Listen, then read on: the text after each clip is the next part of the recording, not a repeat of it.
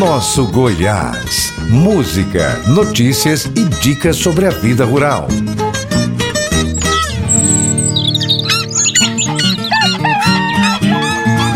Bom dia, meus amigos e amigas que gostam das coisas do campo. Eu sou Alencar Valadares e hoje o programa Nosso Goiás homenageia os trabalhadores rurais, data que foi comemorada dia 25. Vamos falar hoje sobre as conquistas e lutas do trabalhador rural e sobre as dificuldades de capacitação. Vamos falar também sobre o cultivo da graviola no Cerrado. Vamos contar um pouco da história de Zico e Zeca e saber como lidar com as feridas equinas. No quinto bloco, vamos falar sobre sanidade animal e liberação da vacinação da febre aftosa. Fique atento também às dicas de feiras, cursos e simpósios. Toda terça-feira tem Nosso Goiás no Spotify. E começamos nosso programa com esse hino de gratidão aos homens e mulheres do campo que alimentam esse país. Dom e Ravel cantam Obrigado ao Homem do Campo. Obrigado café e o pão. Deus abençoe os braços que fazem o suado cultivo do chão. Obrigado ao homem do campo, pela carne, o arroz e o feijão, os legumes, verduras e frutas, e as ervas do nosso sertão. Obrigado ao homem do campo, pela madeira da construção pelo couro e os fios das roupas que agasalham a nossa nação. Pelo couro e os fios das roupas que agasalham a nossa nação. Obrigado ao homem do boiadeiro e o lavrador, o patrão que dirige a fazenda. O irmão que dirige o trator. Obrigado ao homem do campo, o estudante, o professor, a quem fecunda o solo cansado, recuperando antigo valor. Obrigado ao homem do campo, do oeste, do norte e do sul sertanejo da pele queimada, do sol que brilha no céu azul.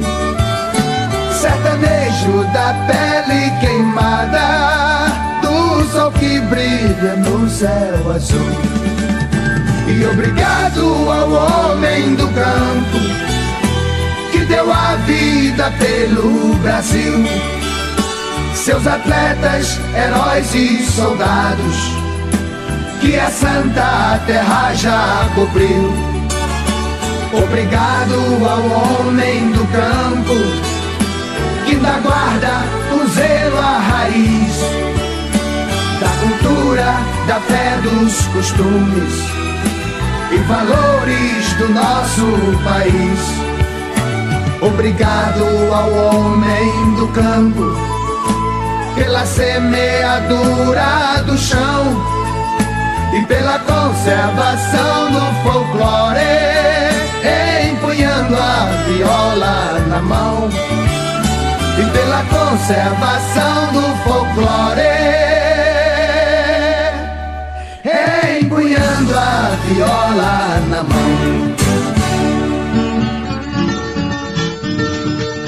O Dia do Trabalhador Rural é comemorado anualmente dia 25 de maio no Brasil a data homenageia todas as pessoas que dedicam seu tempo trabalhando nas zonas rurais, campos, fazendas. A comemoração do Dia do Trabalhador e Trabalhadora Rural foi instituída no Decreto de Lei número 4338, de 1 de maio de 1964.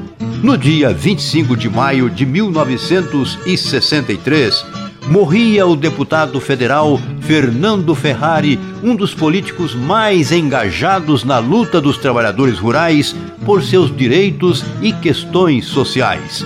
A morte de Fernando se transformou em uma data símbolo para os profissionais da categoria.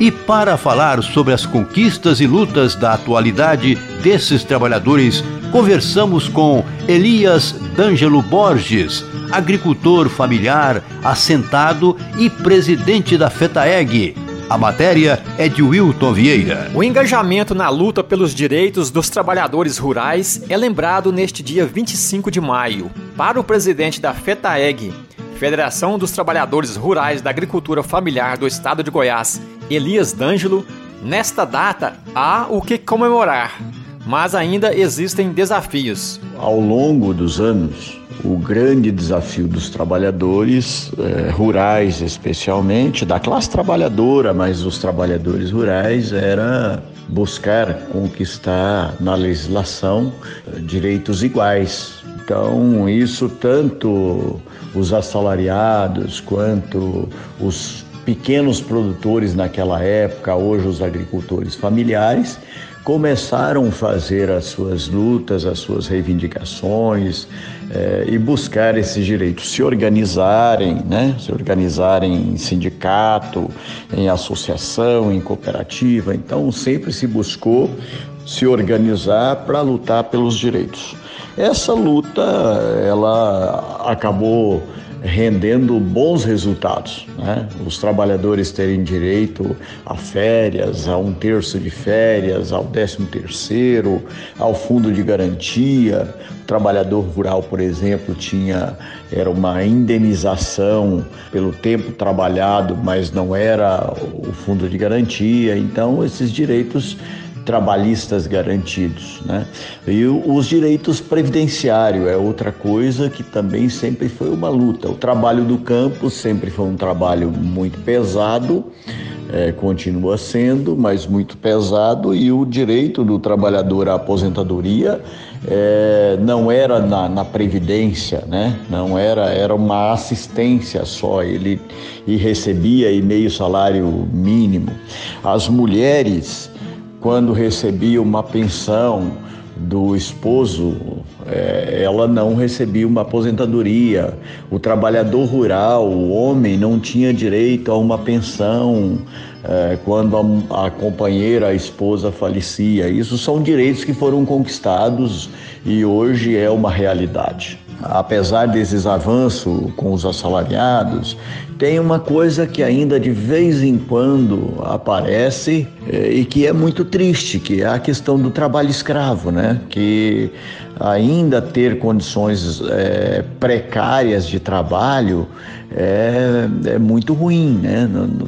dorme em péssimas condições, come comida estragada, sem condição de armazenamento, às vezes nem come direito é, e sai sem receber o salário ou fica meses é, sem receber salário ou às vezes não recebe mesmo salário é a condição é o trabalho pela comida. Então, de vez em quando aparece isso, aparece uma fiscalização, né?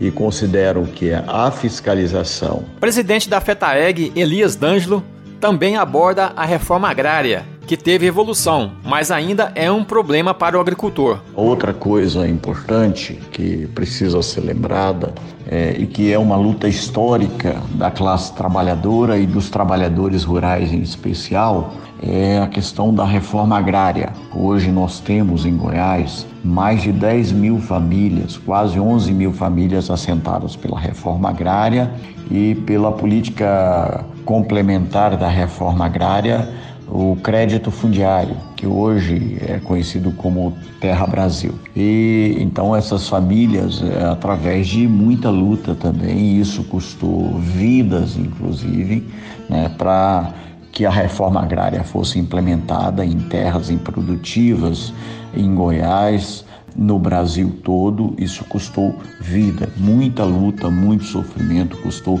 vidas é, de muitos trabalhadores. Então, é, essa é uma outra conquista e ainda é um desafio, porque o Brasil é um dos países mais concentrado nessa questão da terra do mundo.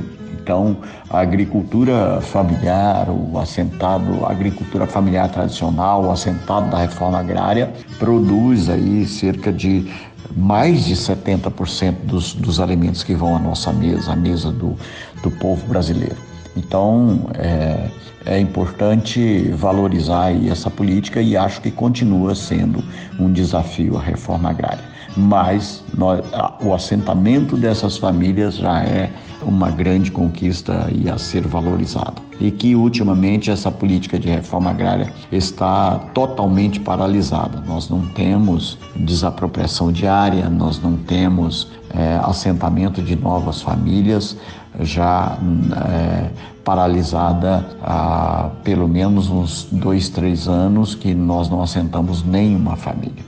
E algumas áreas que têm aí a serem assentadas é fruto de uma longa luta aí de mais de 10, 15 anos. O Wilton Vieira para a Rádio Brasil Central AM, RBC FM e programa Nosso Goiás. Que tal mandar um recado pra gente? Nosso WhatsApp é o 62 3282 8780. Mande seu recado. Vamos ouvir Zé Mulato e Cassiano com Diário do Caipira.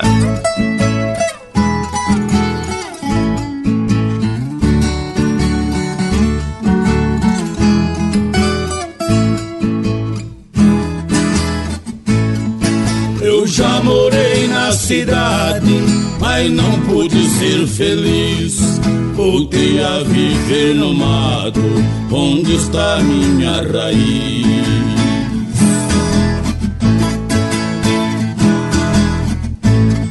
Eu hoje quando acordei fiz oração costumeira Antes de tomar café eu me banhei na cachoeira Caminhei lá pro curral pra deitar a rancheira Parei pra juntar o canto do sabiá laranjeira passarinho apaixonado que tá no canto magoado a poesia brasileira.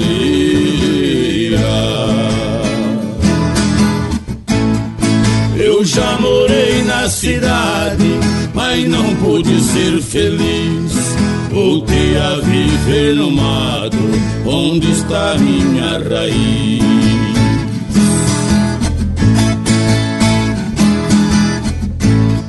Logo depois que almocei, fui descendo a corredeira, ver a ceva de piau no poço da camileira. Pesco quase todo dia, eu gosto da brincadeira. Mas só pego um ou dois, desperdiçar é besteira.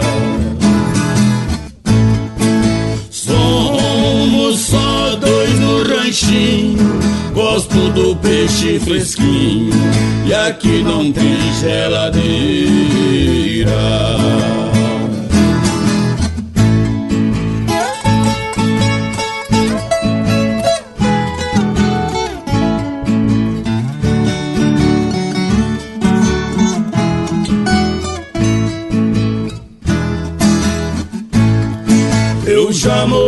Na cidade mas não pude ser feliz.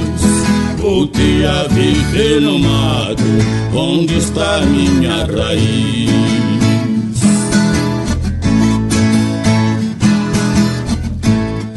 Subi pra apanhar a lenha, beirando a capoeira.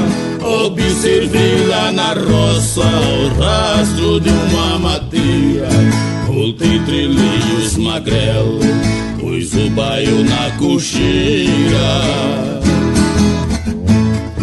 Porque amanhã é domingo, quero dar uma carreira. Com um pouquinho de sorte, quem sabe ela vai pro corte no baque da cartucheira. Eu já morei na cidade, mas não pude ser feliz.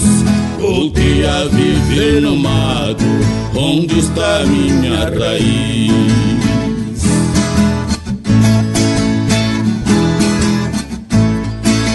rematando o serviço, só pego segunda-feira. O sol vai rapando o muro e a sombra desce a ladeira. Tô feliz e vou pensando que eu fiz a coisa certeira. Caboclo ir pra cidade é cair na ratoeira. Enfim, terminou meu. É hora da Ave Maria. Vou rezar com a companheira.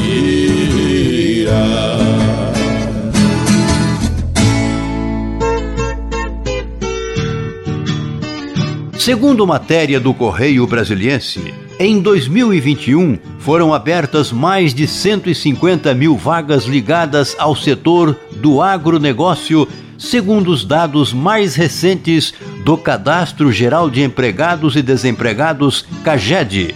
No total, são cerca de 9 milhões de pessoas empregadas em atividades ligadas ao agronegócio, aponta o Instituto Brasileiro de Geografia e Estatística IBGE. 574 mil a mais que o registrado em 2019, no último levantamento pré-pandêmico. No entanto, a capacitação no campo tem sido um enorme gargalo para esses trabalhadores.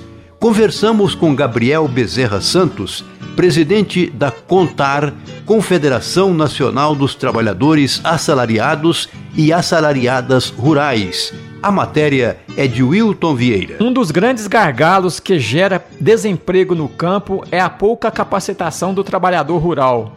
O presidente da CONTAR, Confederação Nacional dos Trabalhadores Rurais, Assalariados e Assalariados Rurais, Gabriel Bezerra, destaca a importância desta mão de obra para a produção, PIB brasileiro, exportação, mas expõe a dificuldade do homem no campo para se capacitar. Importante a gente sempre, sempre lembrar, a gente tem mais de 4 milhões eh, de assalariados e assalariadas rurais no Brasil, nessa categoria tem um papel importante né, de produção na produção de alimentos, né, que vai à mesa do Brasil, inclusive para exportação. Então, os assalariados e assalariadas rurais têm esse papel importante e estratégico na construção uh, do país. Né? Essa é uma categoria aí que fazem uh, o nosso PIB né, ser um PIB elevado e tudo mais. Então, esse é um papel importante. Por outro lado, a gente precisa lembrar uh, que os assalariados e as assalariadas rurais trabalham num contexto totalmente difícil.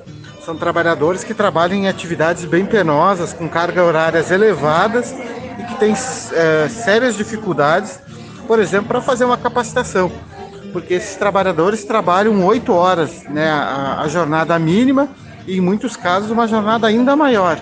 Então imagina qual que é o tempo que esses trabalhadores têm para poder fazer capacitação. Por outro lado, o presidente da Contar, Gabriel Bezerra, cobra do governo e empresas um olhar mais atento e investimento para a capacitação do trabalhador rural. A gente precisa de investimento em capacitação.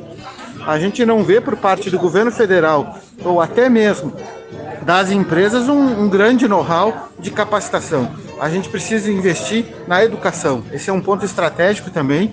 Nós temos muitos trabalhadores uh, analfabetos, uh, infelizmente ainda. Então é um ponto que a gente precisa estar tá investindo uh, é na, na, na, formação. A gente precisa ter esse investimento em formação que a gente não tem. Então são pontos estratégicos que a gente vê para os trabalhadores. A gente precisa sempre resgatar da importância dos assalariados, assalariados rurais para o Brasil, mas precisa ver essas questões que são estratégicas. Né? Quando se fala em capacitação, né, os trabalhadores precisam ter mais esse investimento, precisam ter esse olhar que possa de fato uh, dar essa contrapartida para a classe trabalhadora. O Wilton Vieira para a Rádio Brasil Central AM, RBC FM e programa Nosso Goiás. Quem vem chegando é Daniel cantando Boiada.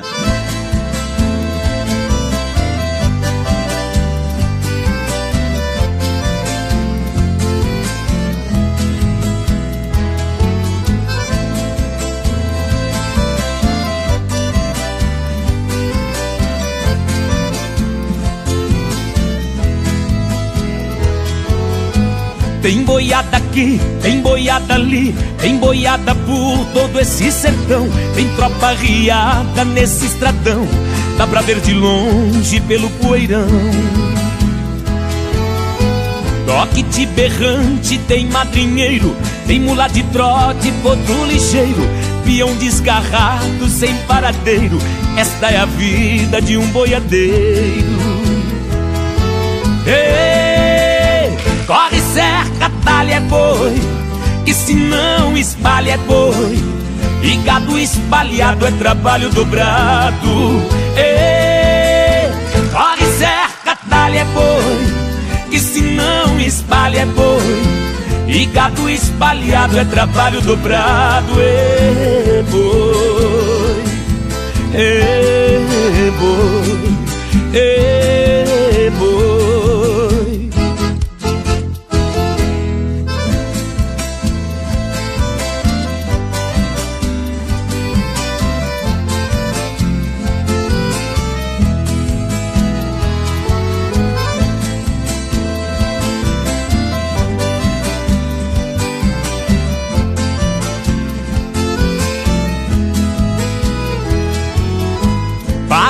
gado aqui, desarreia a tropa, acende a fogueira, vê se não enrola.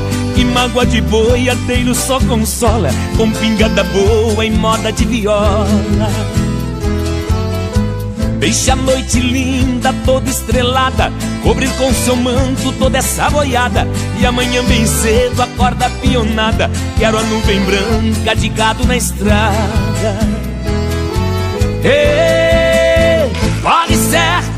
é boi, que se não espalha boi. E gato espalhado é trabalho dobrado. Ei, corre cerca, talha boi que se não espalha boi E gado espalhado é trabalho dobrado É boi, é boi,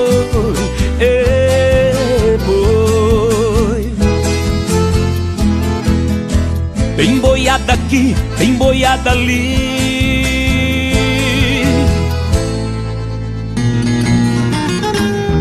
Nosso Goiás. A graviola é o fruto da árvore anona muricata, é encontrada principalmente em regiões tropicais. É uma fruta de casca verde e espinhosa, cujo aspecto lembra o da jaca, sendo conhecida em certas regiões do Brasil como jaca do Pará. No Brasil, os cultivos comerciais foram iniciados na década de 1980 com plantios de graviolas comuns no Cerrado, os cultivos em escala comercial começaram na década seguinte, após a introdução na Embrapa Cerrados dos tipos de graviola morada, lisa e branca procedentes da Colômbia.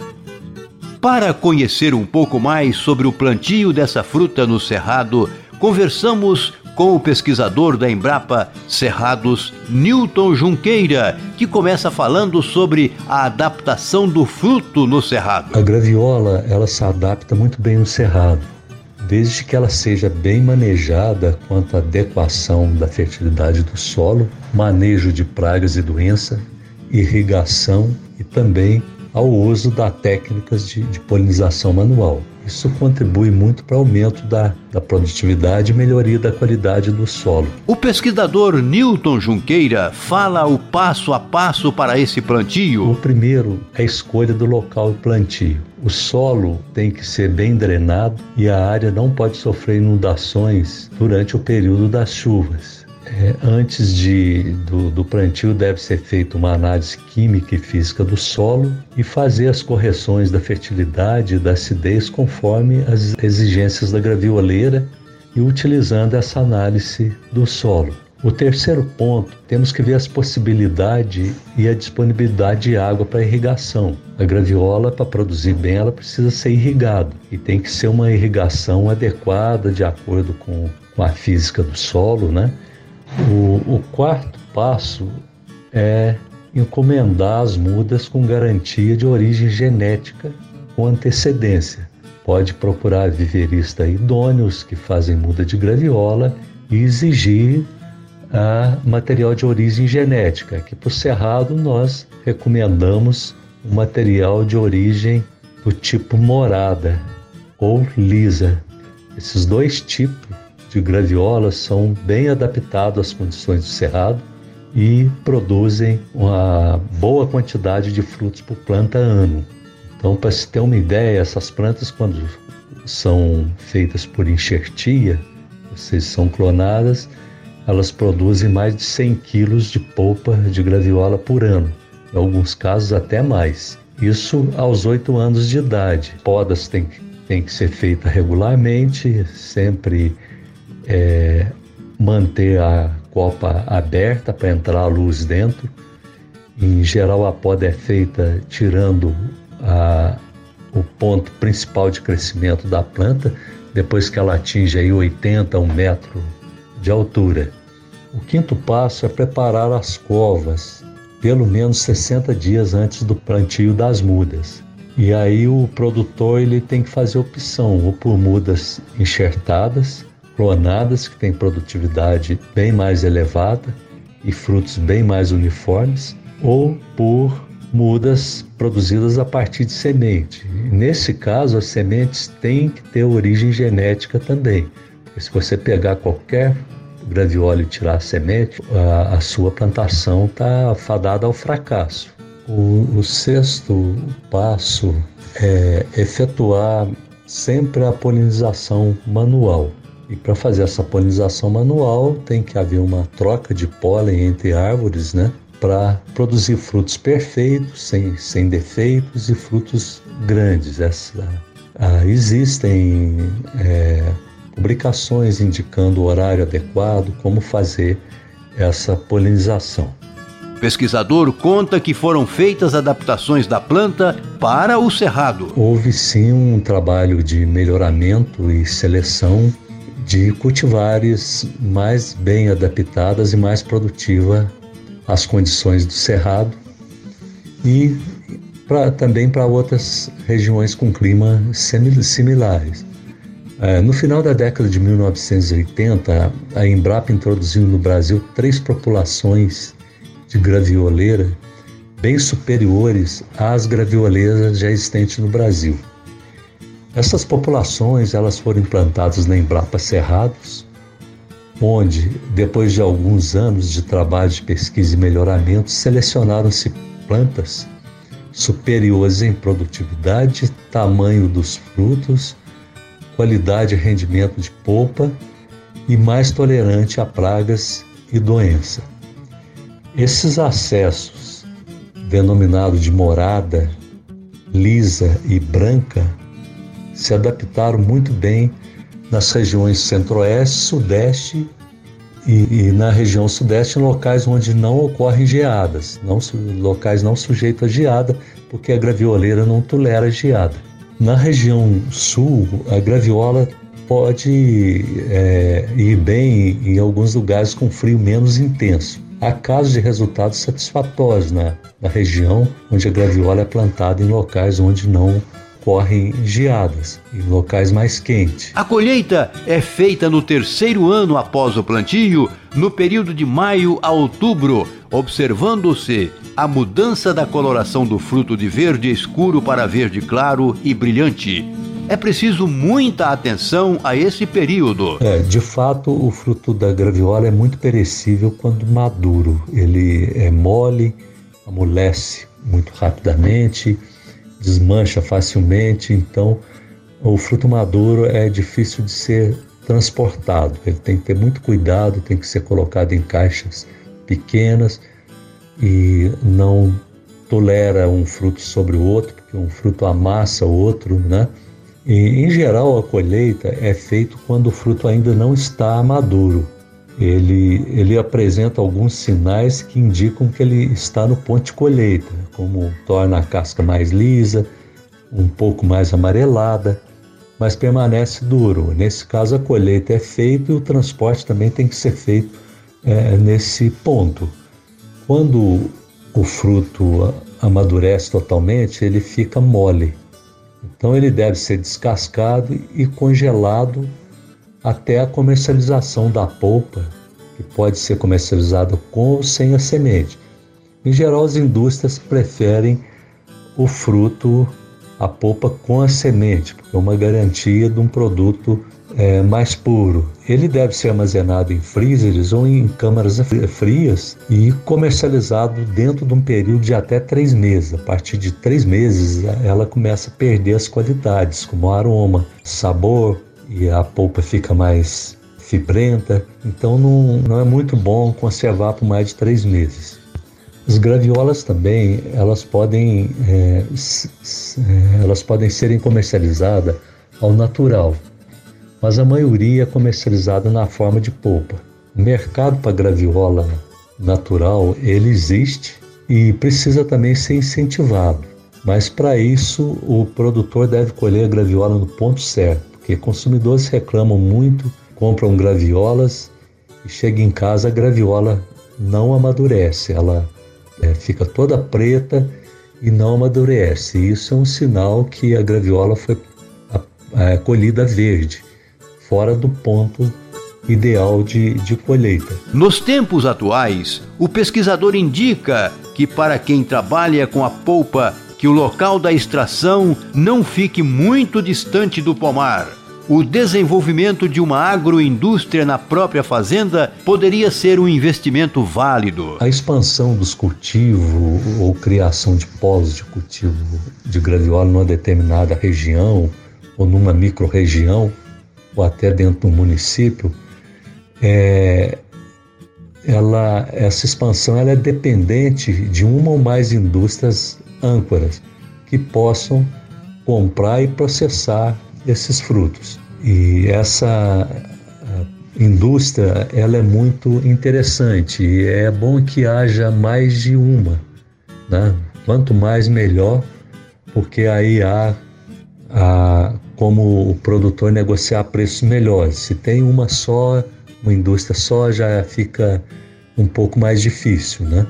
Então, por, por esta razão, antes de tomar qualquer decisão de formar um plantio, o produtor deve ficar atento ao mercado, ele deve analisar os, os potenciais compradores e o custo da comercialização. Se a indústria estiver muito longe do local do plantio, hoje o custo do transporte, com elevação constante de preço de combustível, ela está muito caro hoje em dia. Então é ideal que o produto seja industrializado nas proximidades da, do local do plantio. Mas, em síntese, a, a graviola tem sido uma boa opção, mas desde que você tenha um mercado para vender, preferencialmente indústrias que, que possam comprar esse, esse seu produto. Além disso, do alto custo, o transporte a longas distâncias ele também tem um custo ambiental, porque a queima do, do óleo diesel ela emite gases de efeito estufa. Então há relatos que um litro de, de óleo diesel pode liberar 2,3 quilogramas, 2,7 quilogramas de dióxido de carbono no ar. Então, quanto mais distante o local de produção, quanto mais distante o, o transporte, maior a quantidade de gases de efeito estufa emitidos. Então, isso hoje tem que ser pensado ah, lado ambiental do, do processo todo. E se você gostou dessa dica ou tem alguma dúvida sobre suas plantas, você pode enviar um e-mail para programa nossogoiás@gmail.com que a gente vai buscar informação para te ajudar com sua horta ou com seu cultivo. E chegou a hora da música. Vamos ouvir. Era uma boiada. Marcos Violeiro e Cleiton Torres. Eduardo Costa, Boiadeiro Errante. Eu, a Viola e Deus, Rolando Boldrin.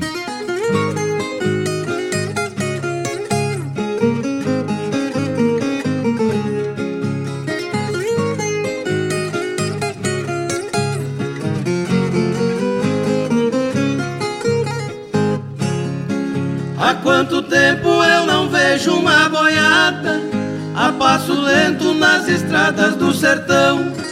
Há muito tempo não escuto em meus ouvidos o repicar de um berrante no estradão. Não ouço mais o grito da peonada, em desespero no estouro de boiada. Há muito tempo deixei de ser boiadeiro porque a idade me tirou lá das estradas. Era uma boiada, pisando firme na areia do estradão. Hoje é saudade que vai pisando o meu pobre coração.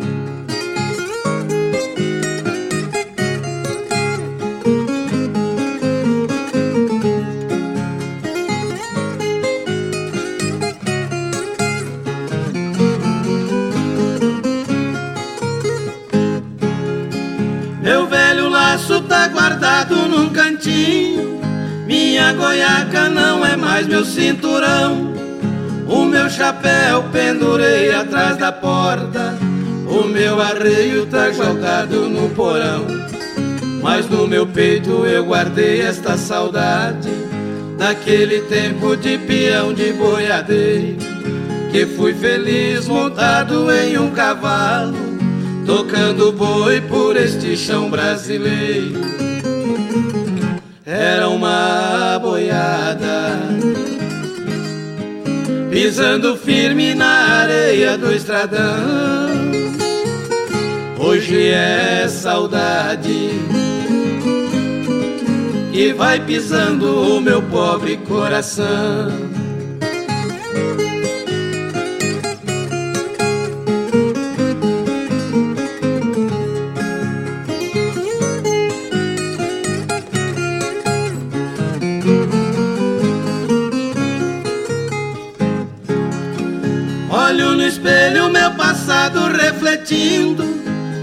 Vermelho da poeira em meu rosto.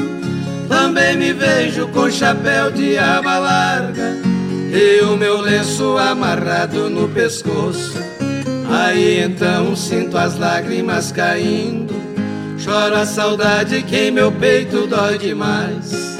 No mesmo espelho vejo passar minha vida Vida de peão que não volta nunca mais. Era uma boiada, pisando firme na areia do estradão. Hoje é saudade que vai pisando o meu pobre coração.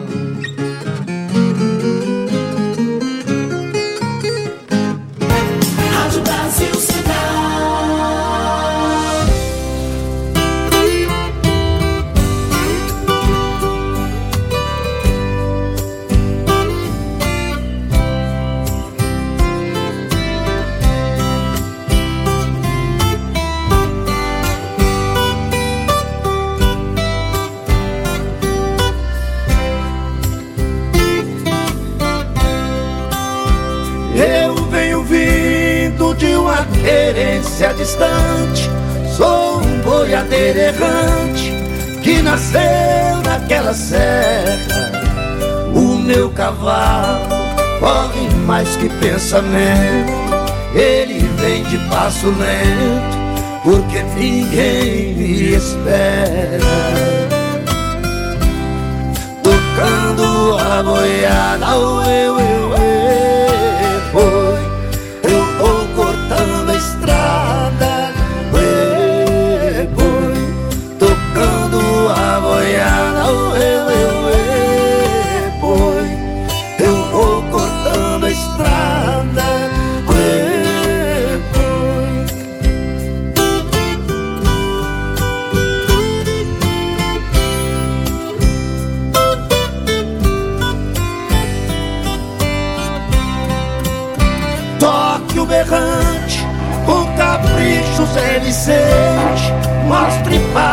essa gente o clarim das alterosas.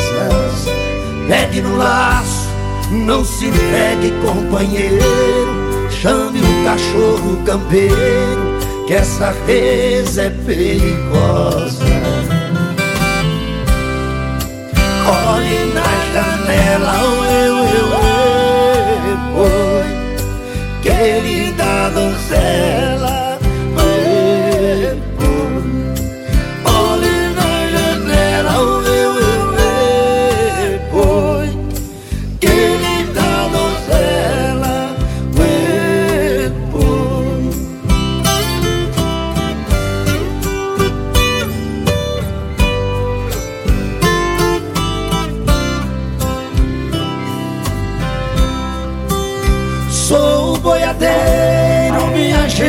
O que é que há? Deixa o meu gado passar, vou cumprir com a minha sina. Lá na baixada quero ouvir a sirena, pra lembrar de uma pequena que eu deixei lá em Minas.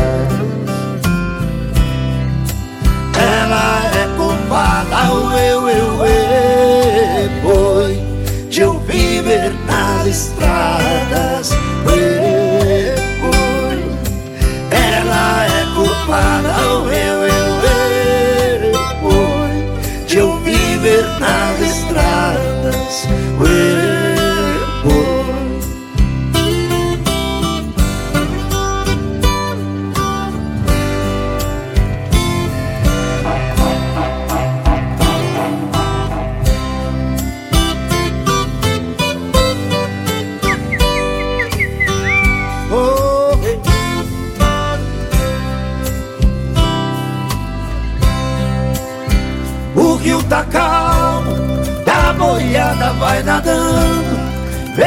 vem daquele boi berrando, Chico Bento corre lá.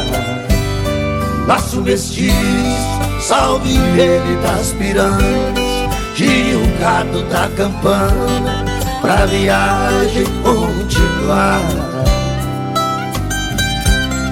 Com destino a Goiás, au, eu, eu, eu, pois deixei na Gerais,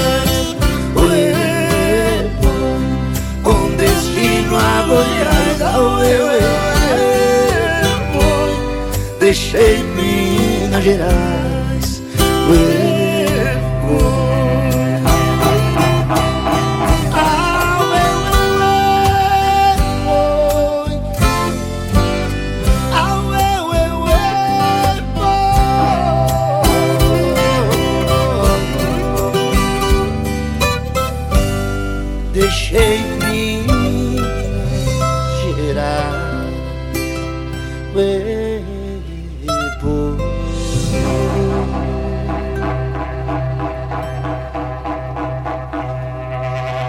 Nosso Goiás, a força do campo, na Rádio Brasil Central.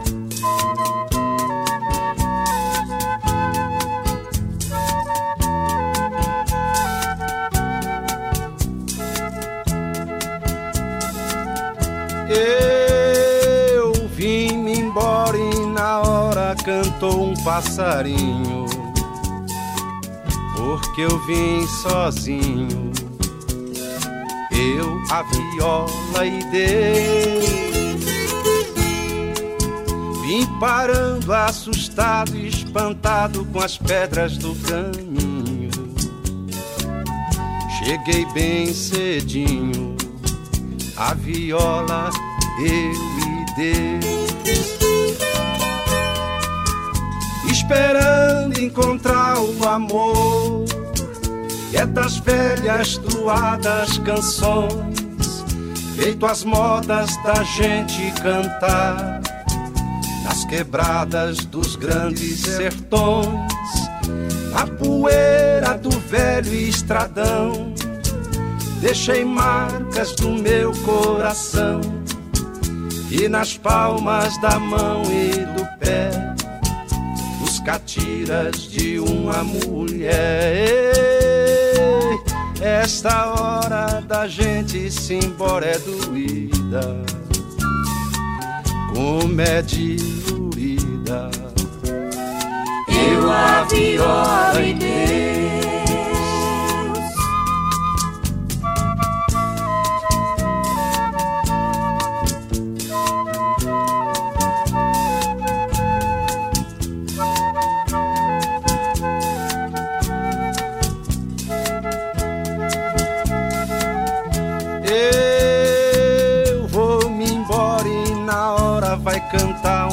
passarinho, porque eu vou sozinho. Eu, a viola e Deus.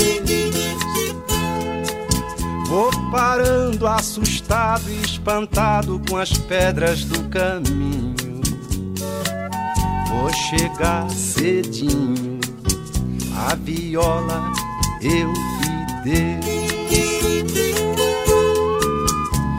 Esperando encontrar o amor que é das velhas doadas canções, feito as modas da gente cantar nas quebradas dos grandes sertões, na poeira do velho estradão.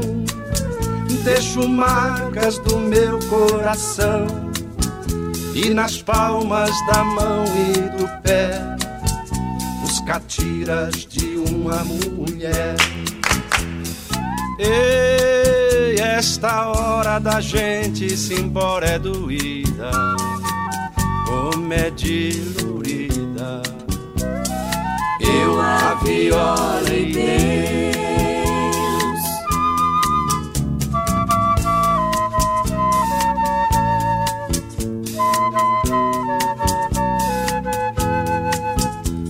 as modas da gente cantar nas quebradas dos grandes sertões.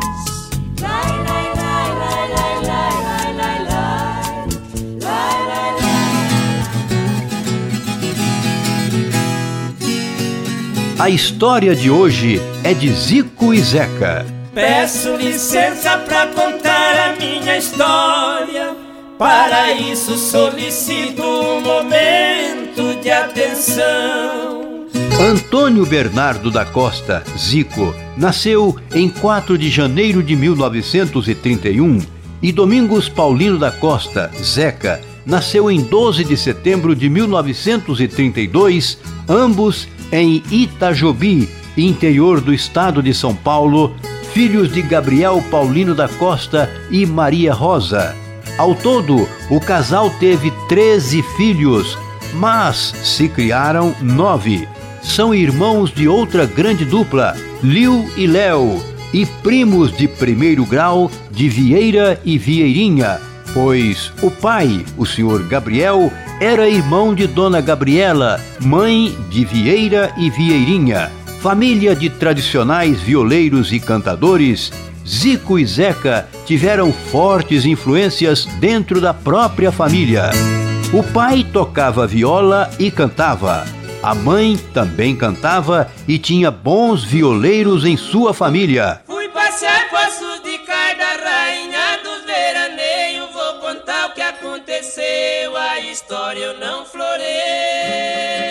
Começaram a cantar em rádio em 1948, na Rádio Novo Horizonte, prefixo ZYS9, de Novo Horizonte, São Paulo, no programa do Inhotomé, com o nome de Irmãos Cunha, que era um apelido de família, onde o pai do senhor Gabriel era conhecido como Cunha. E isso continuou na família, e ali todos eram conhecidos como Cunha. É.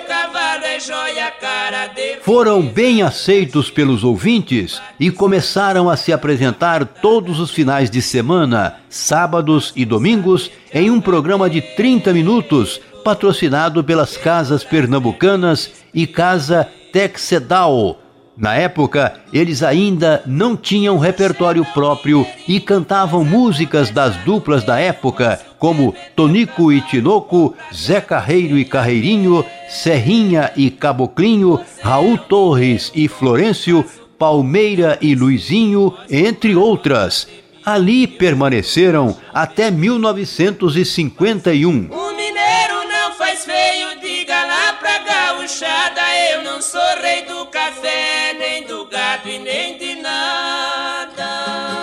Vamos ouvir a Enxada e a Caneta, grande sucesso da dupla. E daqui a pouco a gente volta. Certa vez uma caneta foi passear lá no sertão, encontrou-se com uma enxada fazendo uma plantação. A enxada, muito humilde, foi lhe fazer saudação, mas a caneta soberba não quis pegar na sua mão e, ainda por desaforo, lhe passou uma repreensão.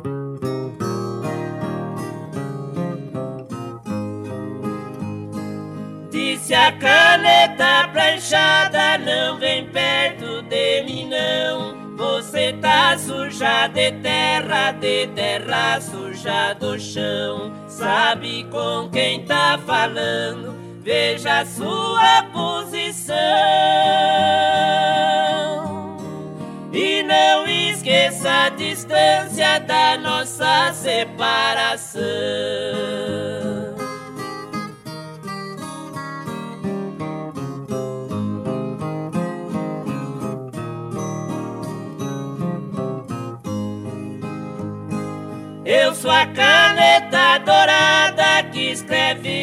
Tabelião. Eu escrevo pros governos a lei da Constituição. Escrevi em papel de linho pros ricos e pros barão.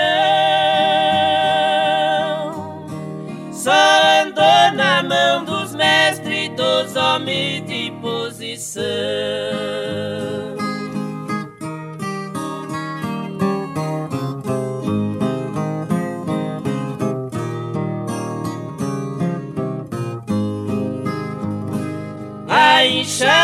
Respondeu: De fato eu vivo no chão, pra poder dar o que comer e vestir o seu patrão. Eu vim no mundo primeiro, quase no tempo de Adão.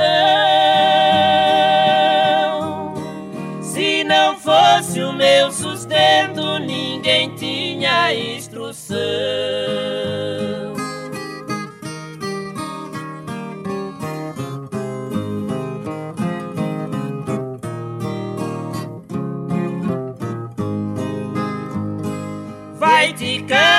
Orgulhosa, vergonha da geração. A tua alta nobreza não passa de pretensão. Você diz que escreve tudo, tem uma coisa que não. É a palavra bonita que se chama educação. Recordando meu passado no correr da minha vida. No final de 1952, Zeca foi para São Paulo, onde seus primos Vieira e Vieirinha já estavam atuando nas emissoras da capital. Ali começou a cantar com Ted Vieira, Zé Carreiro e Sulino, até que Zico também foi para a capital. E em 1 de janeiro de 1953, estrearam na Rádio Bandeirantes no programa mais famoso da época chamado Na Serra da Mantiqueira, onde cantaram três músicas com o nome de Os Filhos de Itajobi. Serrinha ouviu Os Filhos de Itajobi pelo rádio, gostou muito da dupla e os incentivou a seguir em frente, inclusive os presenteou com um casal de instrumentos. Faltava um nome que pudesse marcar bem a dupla. Então, o programa Serra da Mantiqueira lançou um concurso para a escolha dos nomes artísticos. Receberam inúmeras cartas. Venceram o concurso os ouvintes José Ferro, de Novo Horizonte, São Paulo, e Terezinha, de Ouro Fino, Minas Gerais, que sugeriram o nome de Zico e Zeca. Ted Vieira, um verdadeiro olheiro de talentos para o disco, levou-os para a gravadora Columbia, onde em maio de 1954 gravaram seu primeiro disco de 78 rotações com as músicas Pracinha, Cururu, de Ted Vieira e Serrinha, e Besta Bailarina, Moda de Viola de Ted Vieira e Capitão Barduino, disco este que lhes levou o nome por todo o país, projetando-os definitivamente como a mais promissora das novas duplas.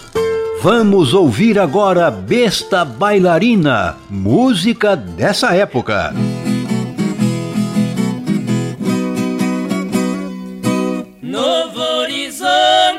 chegou uma mula feiticeira de cor bem tordia clara, besta bonita e faceira.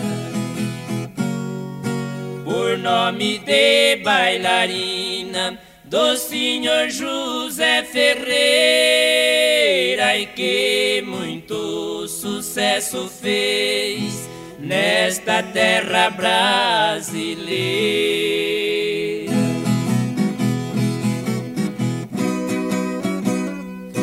Seu dono desafiou os peão desta ribeira. Minha mula nunca achou peão que não comesse poeira. Já percorreu quatro estados, minha mulher pioneira e o peito dela é sagrado, é a flor que ninguém cheira.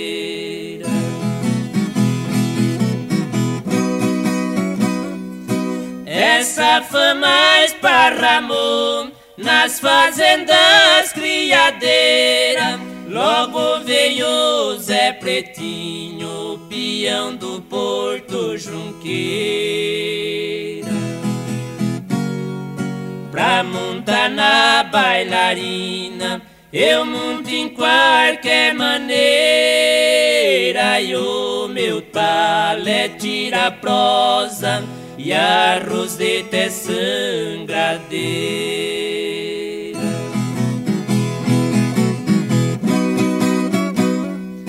No dia da montaria veio gente a zona inteira, pretinho muito na mula, rainha das puladeiras. No prazo de pouco tempo, ela tremeu de canseiras, é pretinho deu com a mão Saldo a plateia inteira.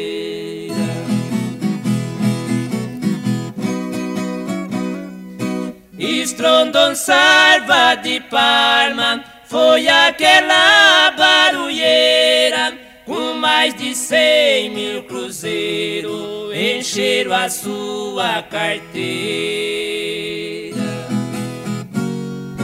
O Zé Pretinho chamou o senhor José Ferreira, bailarina está quebrada, desculpida brincadeira.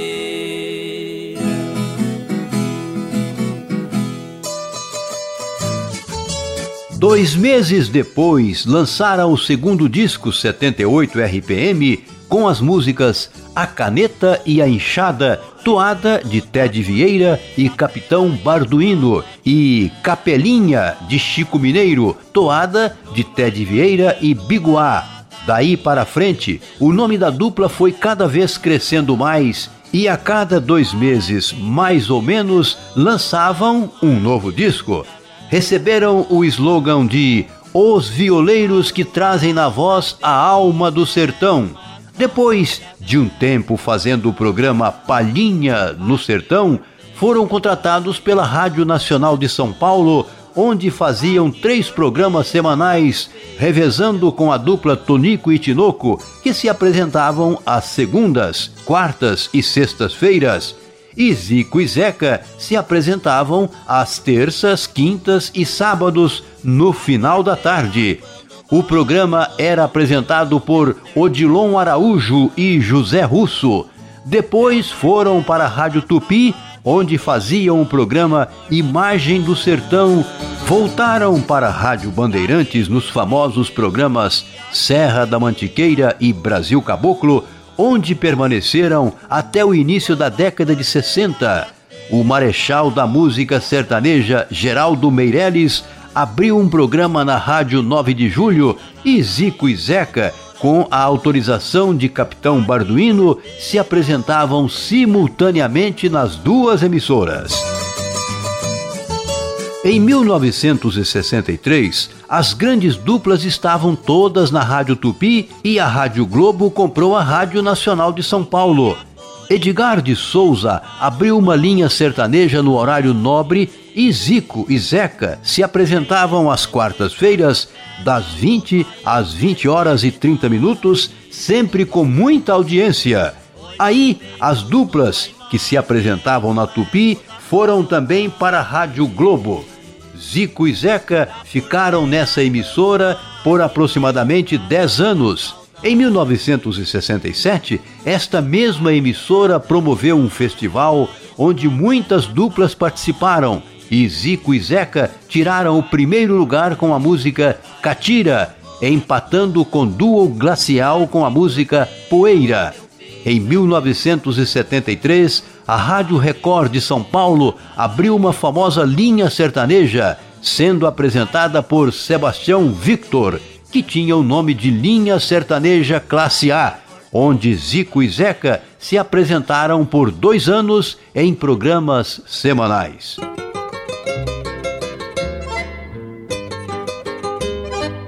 Passaram pelas mais importantes gravadoras de São Paulo. A primeira a lhes abrir as portas foi a Columbia, dirigida por Roberto Corte Real, onde gravaram 20 discos, 78 rotações.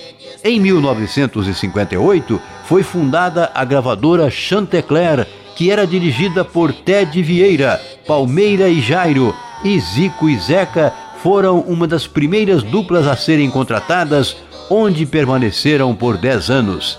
Depois passaram a gravar pela Continental. Gravaram dois discos pela Tropicana, de Roberto Stanganelli. Gravaram três discos pela gravadora Beverly. E em 1979, os irmãos Liu e Léo montaram sua própria gravadora, a Tocantins. E Zico e Zeca também foram para lá e gravaram quatro discos.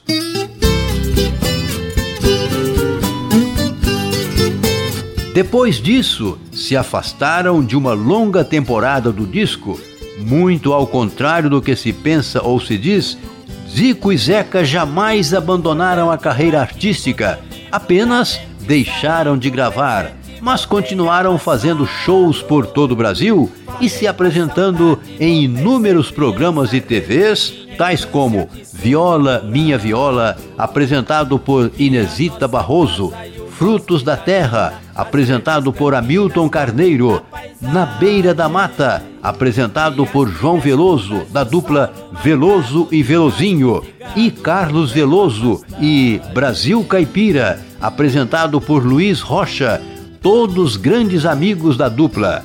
Em 1999, depois de 17 anos sem gravar, Zico e Zeca voltam ao mundo do disco e lançam o CD Novos Tempos pela gravadora Laser Records. Em 2001, lançam o CD Cadeia da Saudade e em 2003 gravaram pela atração o CD Troca Tapas. Em 2005 participaram do DVD 100% Caipira volume 1, com a música A Melhor Laçada.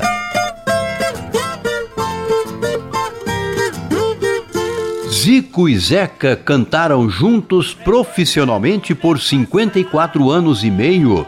A dupla só veio a se desfazer por uma fatalidade do destino. Após uma apresentação na cidade de Santa Rita do Passa Quatro, São Paulo, em 22 de abril de 2007, Zico sofreu uma queda acidental, batendo fortemente a cabeça, onde fraturou o crânio.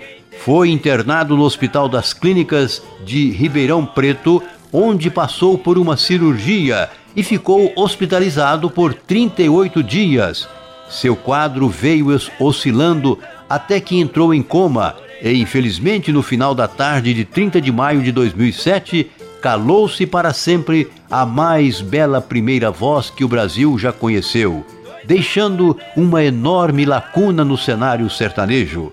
O cantor Zeca morreu no início da tarde de 28 de setembro de 2013 em São José do Rio Preto, São Paulo, devido a uma pneumonia. Zeca estava internado no hospital de base em Rio Preto. O enterro foi feito no cemitério de Itajobi, São Paulo. Este bloco fez uso de informações dos seguintes endereços eletrônicos: recantocaipira.com.br, g1.globo.com, mgtradio.net. Vamos ouvir Dona Jandira, outro sucesso da dupla. E daqui a pouco a gente fala sobre feridas cutâneas em equinos.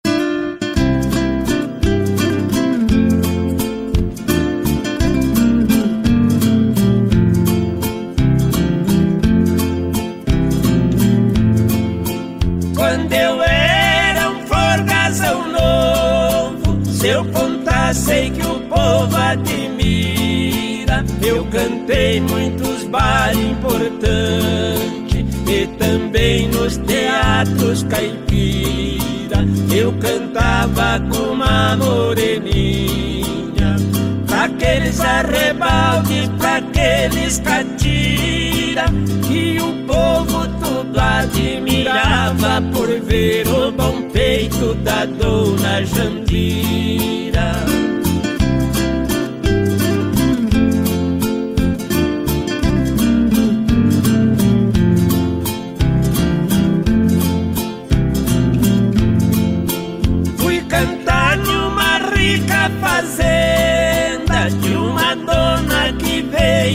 Síria. Lá os forgazão se amedrontaram por me ver tinir as cordas caipira. Fui fazer a minha saudação.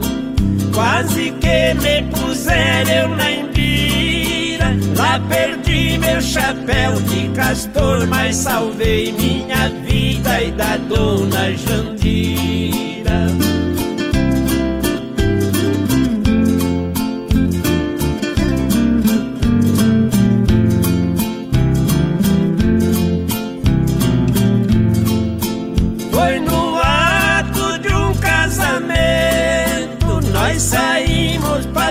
Passear na vila. Quando foi da igreja pro civil, nós dois eram os primeiros da fila. O escrivão fez um ar de censura. Respondi no meu modo caipira. Perguntou como é que eu chamava, eu me chamo amor firme da dona Jandira.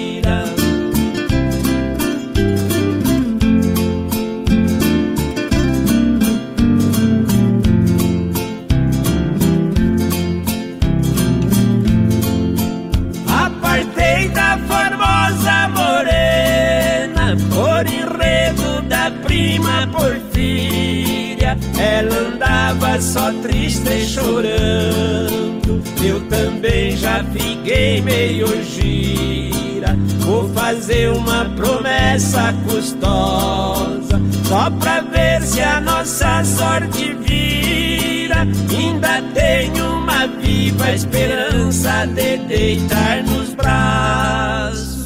De quem, companheiro? da dona Jandira.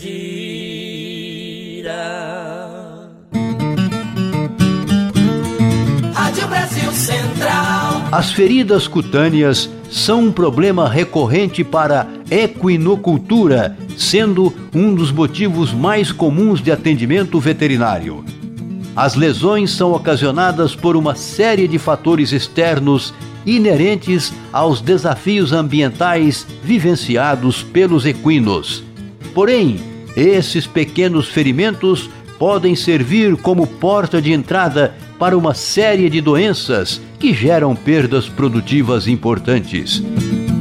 Conversamos com Arthur Francisco Júnior, mestre em ciência animal e professor no curso de medicina veterinária da PUC e Universidade Salgado de Oliveira. Ele começa falando sobre as principais causas de feridas. Entre as principais causas estão os cortes, estão é, os traumas, é, de repente brigas com coices, mordidas, é, com animais do, do, mesmo plantel, do mesmo piquete. É, o animal vai entrar muitas vezes numa baia, bate numa quina, é, da porta, bate num coxo, no transporte também, nesse, quando ele é levado para um aras, quando ele é levado para uma prova hípica, é, tanto na, na entrada do trailer ou do caminhão quanto na saída, é propício o animal sofrer algum tipo de trauma, né, de tipo de, de corte, mas uma forma que é bastante comum é nas propriedades que existem ainda cerca de arame liso. Por quê? Porque o equino muitas vezes ele tem o hábito de se coçar. Aí quando ele vai se coçar é, na cerca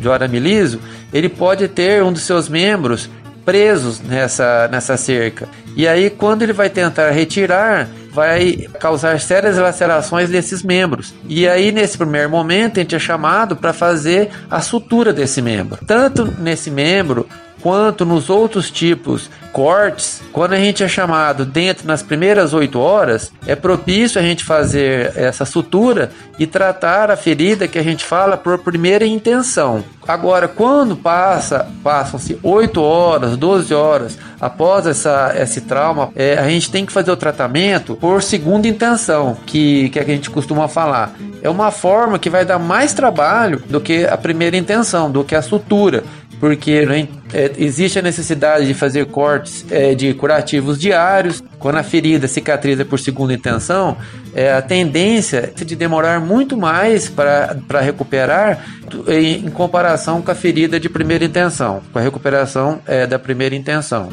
As feridas traumáticas de membros, embora aconteçam com maior frequência e incidência, tendem a promover desvalorização zootécnica do animal, defeitos e complicações, como tecido de granulação exuberante, TGE, e infecções secundárias. Para cada tipo de ferida, é preciso um tipo de cuidado. Para identificá-las, não é difícil, pois o animal muda o comportamento. Bom, é, isso aí vai ser evidente, porque a gente, tanto num caso quanto no outro, a gente vai observar nódulos grandes nódulos, né, nódulos exuberantes é, nas feridas, né, nas áreas cicatriciais, são exudativos, né, tem uma secreção contínua e que vão causar grandes coceiras nos animais. O animal vai tentar coçar com a boca ou vai coçar na cerca da, da propriedade.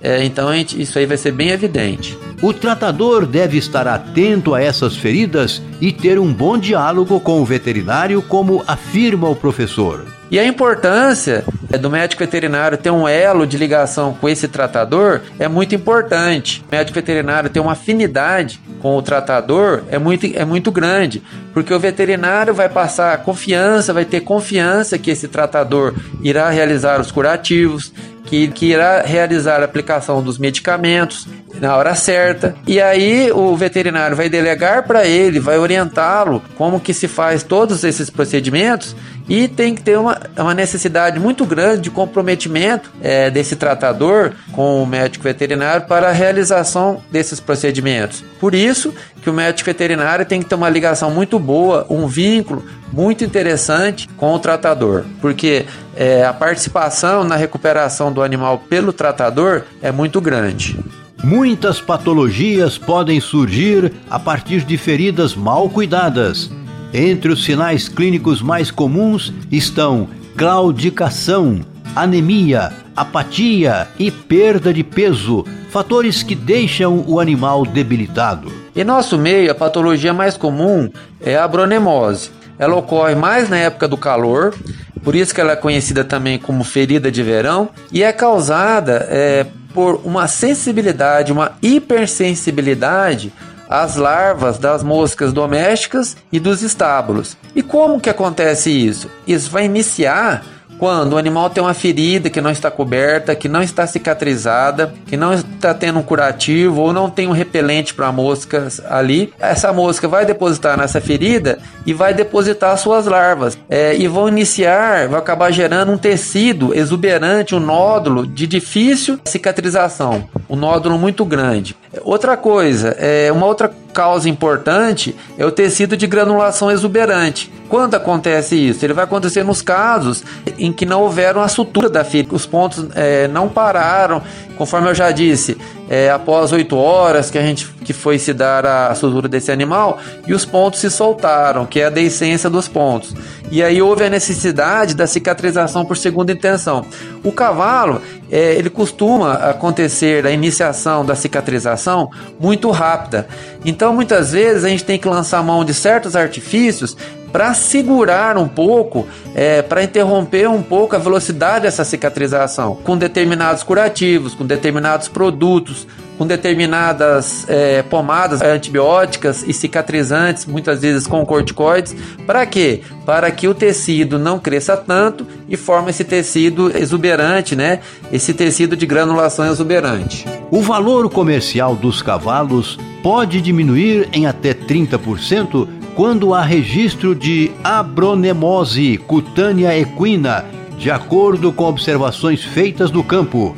E as feridas mal curadas são uma porta de entrada muito comum à doença. Bem, então, entre esses cuidados, para evitar que complicações aconteçam, após o animal ter um corte profundo, ter uma laceração, é, e, que venha, e que esse animal venha a ter um prejuízo estético, e que possa ter um comprometimento é, no seu valor comercial, estão-se né, prontamente é, realizar a sutura, chamar-se um médico veterinário quando esse tempo hábil é, existe, quanto o animal se encontra, o período se encontra nessas oito primeiras horas, e toda vez que o animal é, tiver alguma ferida que ela esteja exposta, é ter um comprometimento diário nesses curativos é, por uma pessoa interessada, gosta de equinos, é, para que te, até a cicatrização completa acontecer. E se você gostou dessa dica ou tem alguma dúvida sobre sua criação, você pode enviar um e-mail para programa nossogoiás@gmail.com que a gente vai buscar ajuda para resolver seu problema. E chegou a hora da música. Vamos ouvir Michel Teló Café Coado, O Patrão e o Empregado, Tião Carreiro e Pardinho, Trabalho Fruto do Meu Trabalho, Tonico e Tinoco.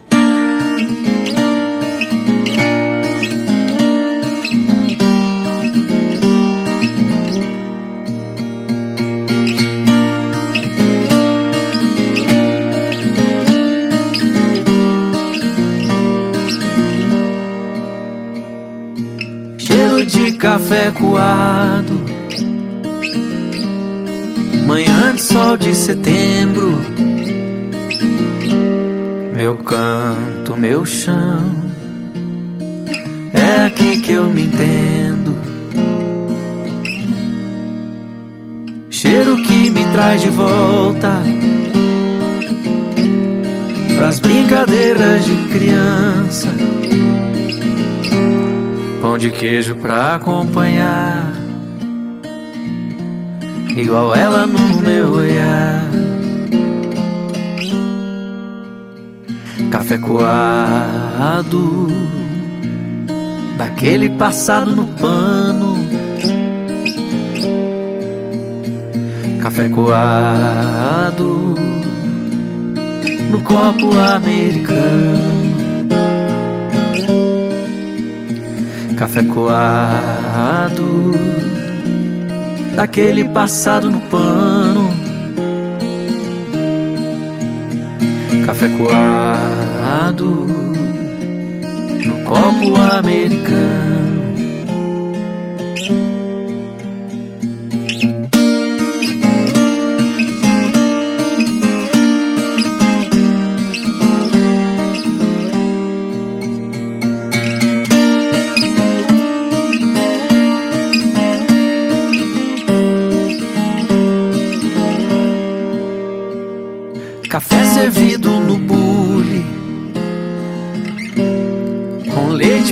misturar.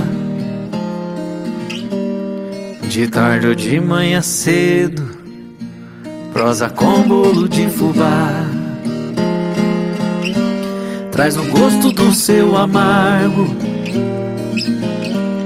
mistura de alma e chão.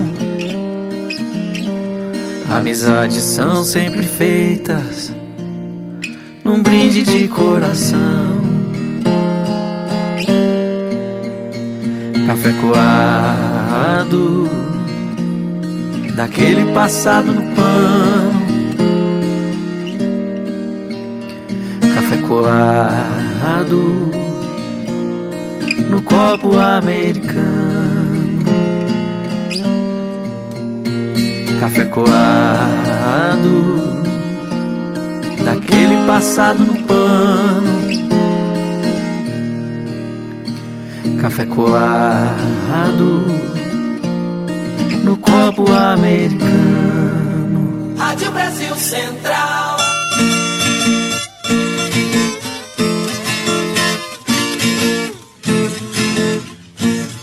Eu estava sem assunto, a lei divina mandou Passei a mão na viola, o meu santo me ajudou Pra falar de duas classes que há tempo Deus criou.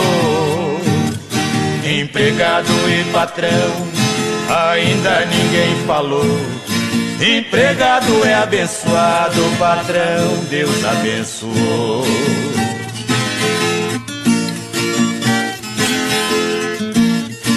Empregado e patrão, duas linhas paralelas para defender os dois. Eu estou de sentinela no futebol do trabalho. Os dois juntos faz tabela. Constrói a grande vitória que o país precisa dela. Pátria precisa dos dois e os dois lutam por ela.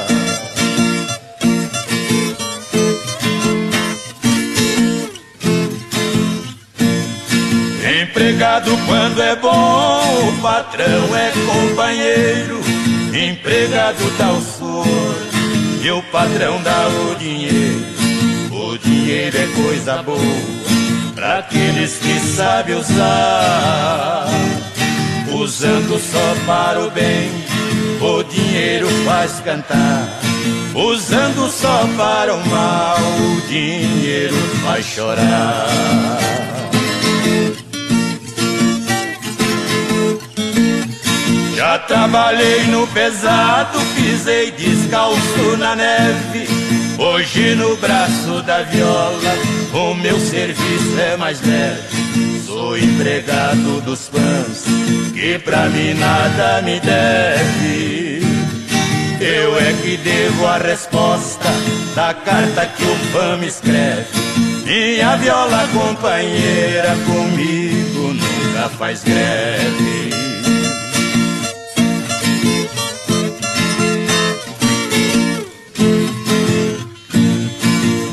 Tempo de menino conheço um velho ditado. O patrão quando é rico, empregado é remediado.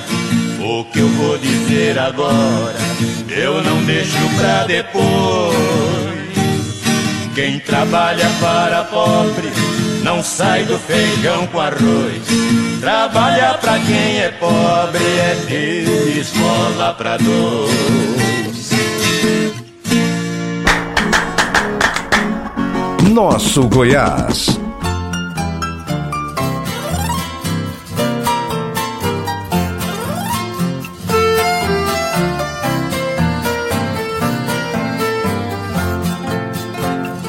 Eu nasci no mato, me criei na roça. Eu ganho a vida na luta pesada, mas sem recurso para estudar. Eu sei apenas manejar a enxada. Enfrentou trabalho, com sol e chuva, frio e calor. Honestamente ganhou meu pão, contribuindo com a nação. Todo trabalho faço com amor.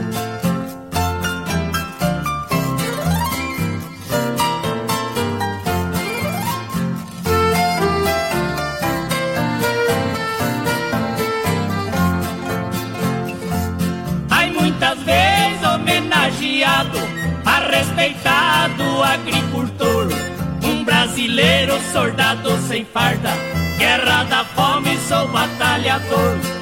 Eu nasci para ser roceiro, sou violeiro e bom cantador. Força no braço, no aço da enxada, minha terra sempre cultivada. Sou caboclo trabalhador.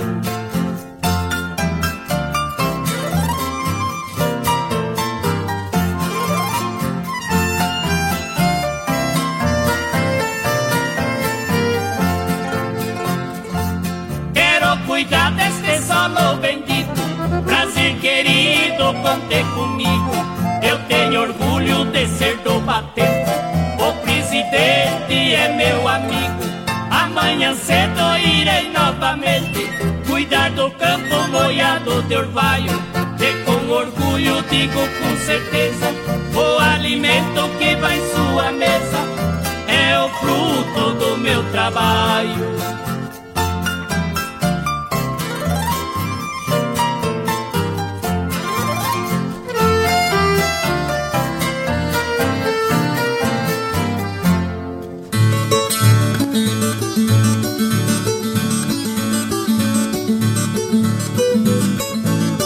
A partir de 2023, os estados de Goiás, Minas Gerais, Mato Grosso, Mato Grosso do Sul, Espírito Santo, Tocantins e o Distrito Federal não terão mais a vacinação obrigatória contra a febre aftosa.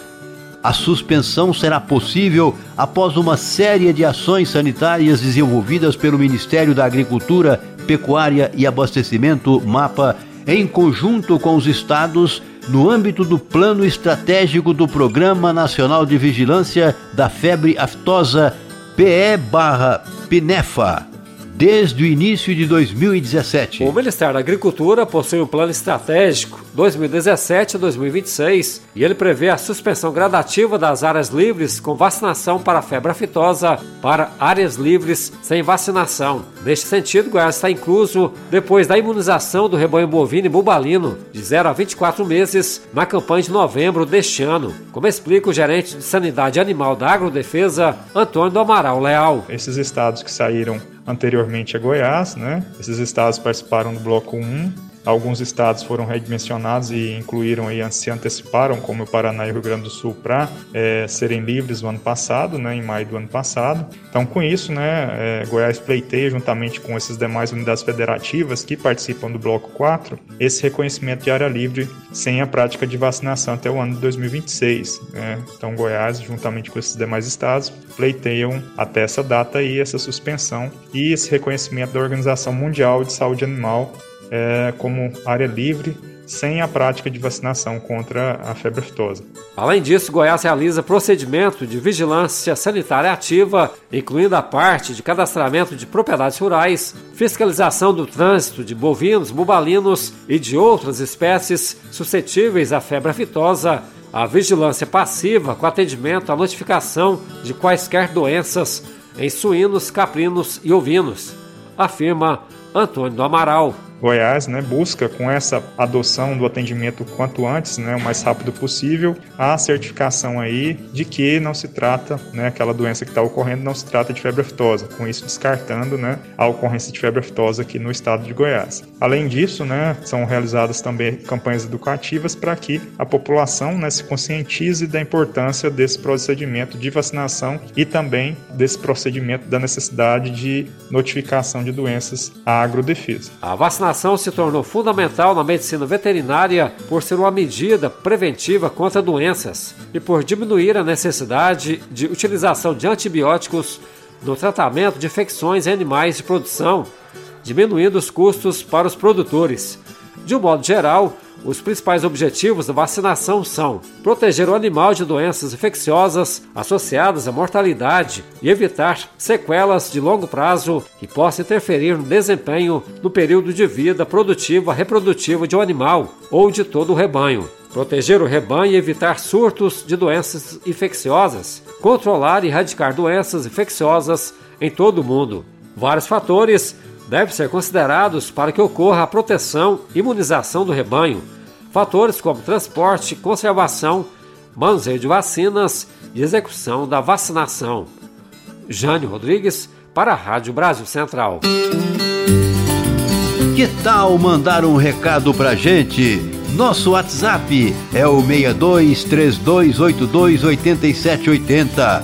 Mande seu recado. Vamos agora na companhia do Menestrel do Pantanal, Almir Sater canta Peão.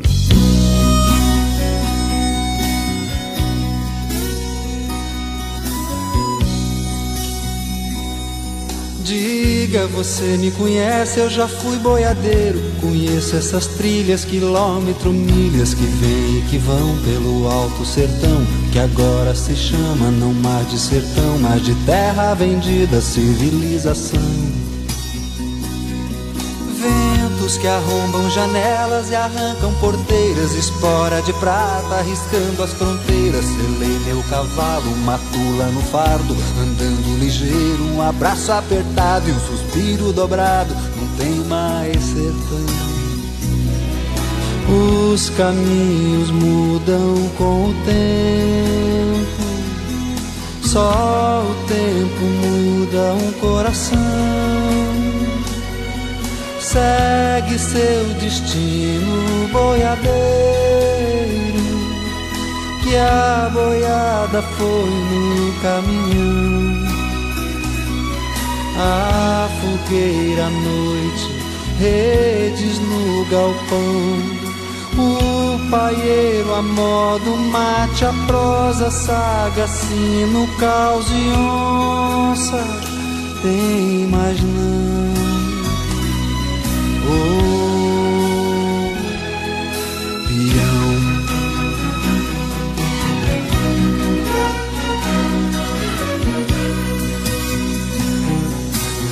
Tempos e vidas cumpridas, pó, poeira, estrada, histórias contidas nas encruzilhadas e noites perdidas no meio do mundo, mundão cabeludo, onde tudo é floresta e campina silvestre, mundão cabanudo.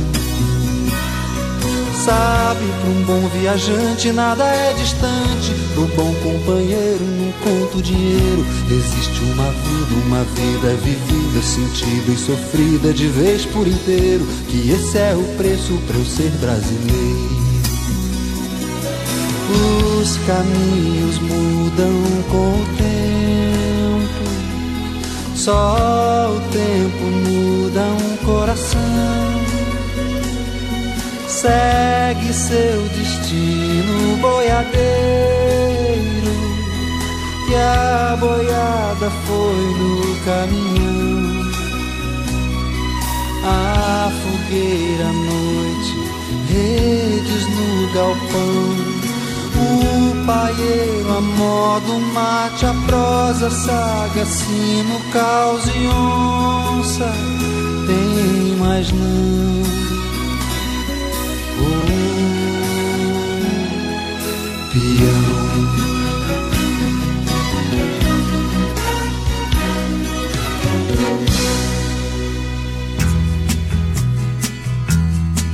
Em coletiva, o secretário Tiago Mendonça, da Secretaria de Estado de Agricultura, Pecuária e Abastecimento, afirmou que para chegar a esses resultados, a parceria entre os produtores e os órgãos do governo foi fundamental e que agora todos vão colher os frutos dessa parceria com a valorização do mercado da carne em Goiás. Para muitos compradores, só o fato de haver vacinação no território já desmotivava a compra. Vamos ouvir agora Pena Branca e Chavantinho falando sobre a vida no campo. E daqui a pouco a gente fala mais sobre esse assunto.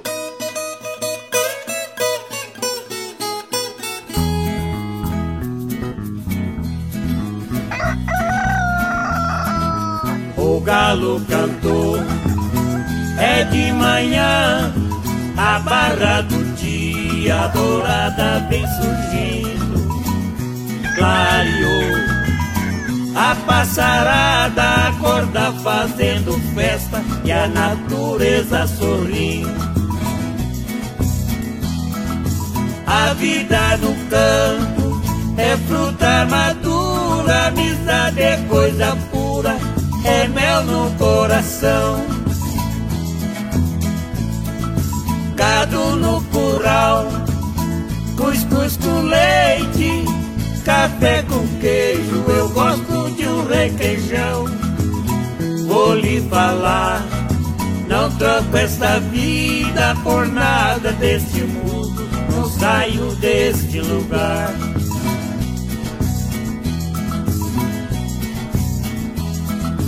Quando é meio-dia, a cigarra enche o mundo de sol, da maior alegria, anoitecer. A prosa do compadre o bezerro foi a onça quem comeu. A vida do campo é fruta madura, amizade é coisa pura, é mel no coração. Gado no curral, cuscuz com leite, café com queijo, eu gosto de um requeijão. Vou lhe falar, não troco esta vida por nada deste mundo, não saio deste lugar.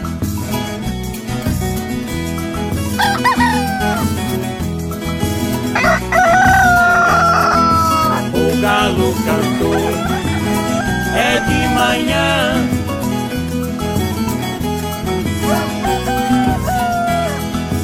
O galo cantou, é de manhã.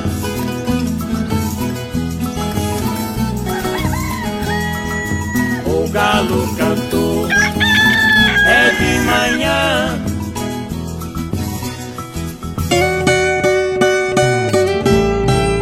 Importante ressaltar que o calendário pré-definido ainda deve ser seguido. Ainda segundo o secretário da SEAPA, a adesão nessa reta final deve ser de 100% do rebanho para que ano que vem seja garantido o benefício. A campanha teve início em 1 de maio e se encerra agora, nessa próxima terça-feira. Além da aftosa, há também a vacinação compulsória contra a raiva herbívora que deve ser observada. Quem chega agora é o trio Parada Dura cantando Vida na Roça.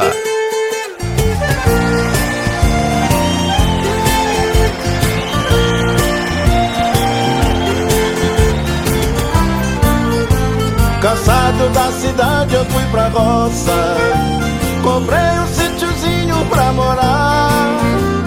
Cê tem que ver que céu mais estrelado Que beleza de lugar. No sacolão não gasto mais dinheiro. Agora tenho horta e pomar. Escuto passarinho o dia inteiro E a porta eu deixo sem trancar e da varanda aqui de casa vejo fim de tarde. O sol descendo laranjado, lindo de verdade. E todo dia lá na serra, mais ou menos seis e quinze Já se pôs metade E da varanda aqui de casa vejo tanto verde. Tem um jardim um laguinho pra matar a sede. Aqui não tem portão nem grade Se tiver lugar melhor não tenho interesse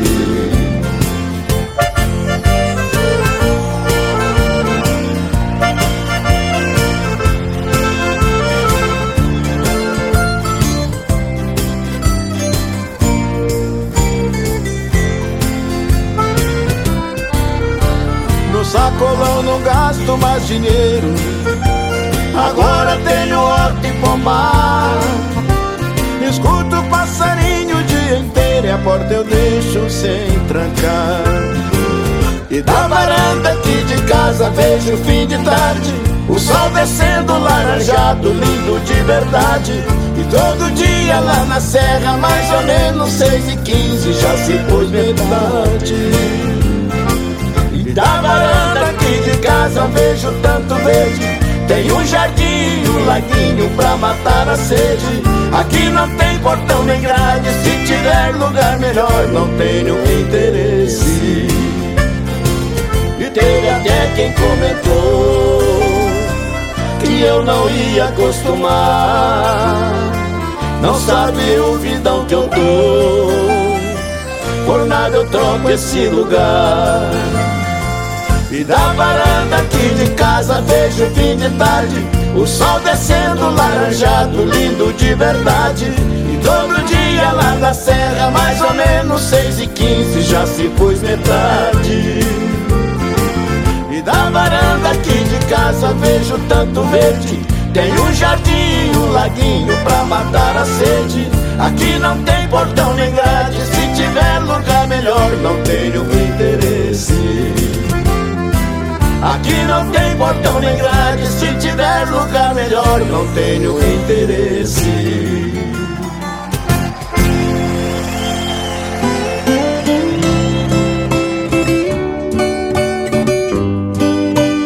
Rádio Brasil Central. Por 13 votos favoráveis e nenhum contrário, a Comissão de Assuntos Econômicos aprovou parecer favorável ao projeto de lei do Senado PLS 117/2018, que estende ao farelo e ao óleo de milho a isenção do PIS/PASEP e da CONFINS concedida à soja. Se não houver recurso para votação no plenário, o texto segue agora para a Câmara dos Deputados. Fonte: Agência Estado. Os problemas climáticos afetam os fluxos de venda do milho em determinados estados. Produtores seguem receosos em firmar contratos futuros para a safrinha 22. No oeste do Paraná, por exemplo, a indicação de oferta está entre 90 reais e 91 reais, e ainda sem tomadores nesse preço. Segundo Gabriela Moreira, da Tarquem, no porto de Paranaguá, a indicação de compra chegou a 94 reais no disponível. Para a safrinha, a indicação de compradores segue a 95 reais entre os meses de agosto e setembro. Fonte AgroLink. Fazenda recebe por preservação diária excedente de reserva legal. Propriedade localizada no bioma amazônico assinou termo de compromisso com o Conserve, uma das primeiras iniciativas concretas do PSA no país. A propriedade preserva 1.358 hectares de maneira voluntária. Uma área que poderia ser suprimida legalmente para o cultivo agrícola, pois a Fazenda Perdizes já possui outros 26 mil hectares conservados. Sendo assim, a propriedade ingressou em um projeto de pagamento por serviços ambientais PSA, chamado Conserve, e desenvolvido pelo Instituto de Pesquisas Ambientais da Amazônia, o IPAM. O projeto remunera os produtores rurais que têm áreas preservadas voluntariamente nas propriedades, ou seja, paga para quem tem o direito de desmatar, não desmatar Fonte Planeta Campo. E esses foram os destaques dessa semana no setor agropecuário. Você ouve agora aquela moda boa. Vida no campo, Renato Jaguarão, Armando e Armindo, Velha Fazenda, Mestre Carreiro com Raul Torres e Florencio.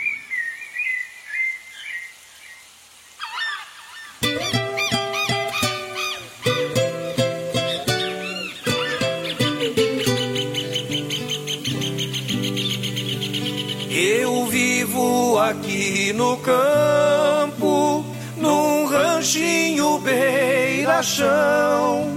Meu vizinho é o João de Barro, na soleira do galpão. Aqui distante de tudo, nem vejo a vida passar. Tenho a sombra da figueira e o canto do sabiá.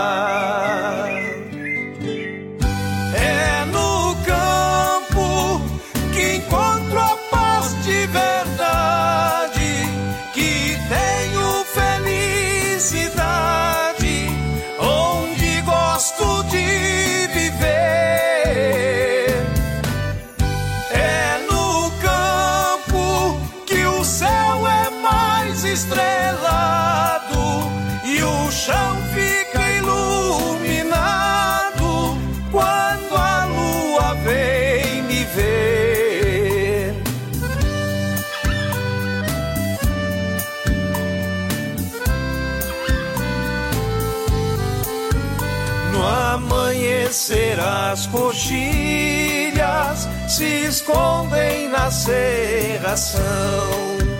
Da cacimba água pura pra cevar meu chimarrão. Vem surgindo no horizonte o sol rasgando o chão. E o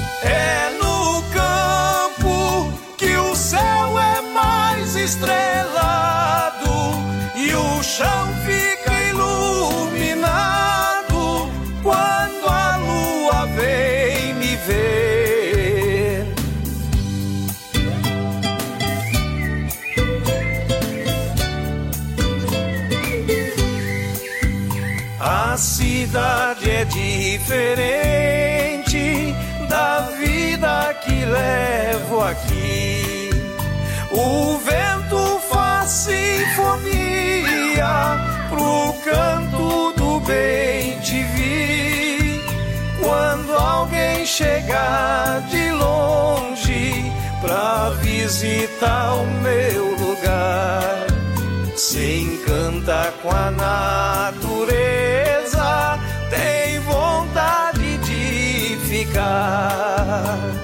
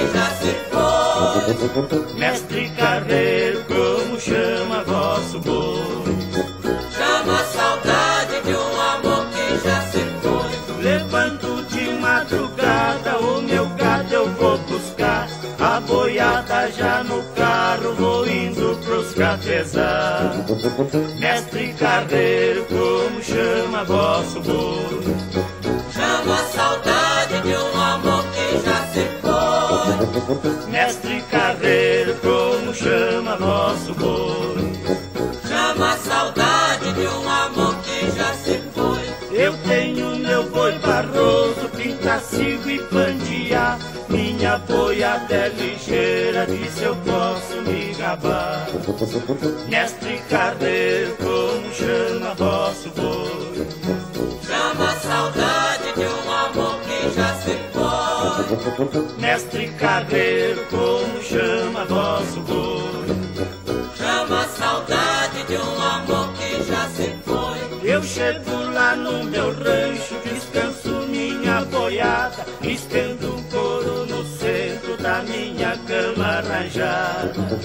Mestre carreiro, como chama vosso boi? Chama a saudade de um amor que já se foi. Mestre carreiro, como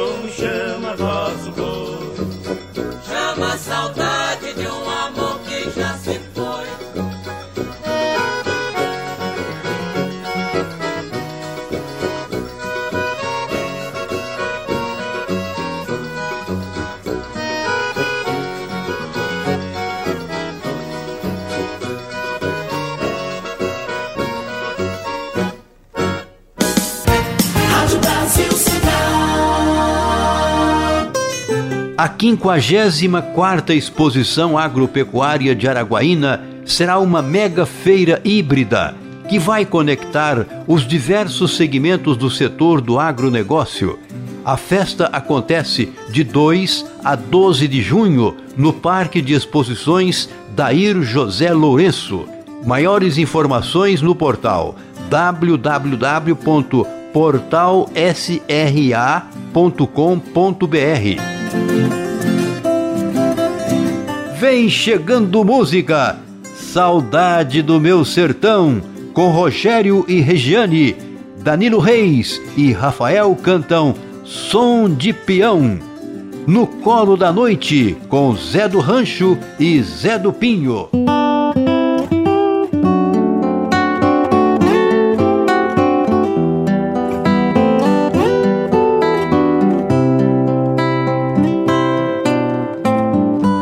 Tivesse a chance e o poder de fazer o tempo voltar, voltaria agora e nem pensaria em sair de lá. Não sou infeliz, sou muito feliz por tudo que ganhei. Sinto tanta falta das coisas mais simples que lá eu deixei. O meu fogão de lenha, rede balançar, pertinho do meu ouvido, chororó cantar. O meu fogão de lenha, rede balançar, pertinho do meu ouvido, chororó cantar. E se Deus quiser e escutar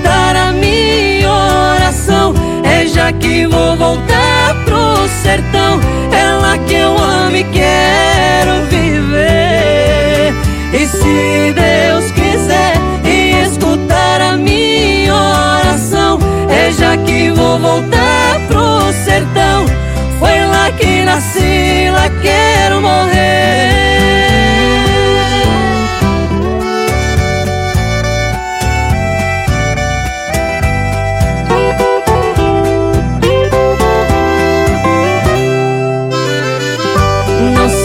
feliz, sou muito feliz por tudo que ganhei.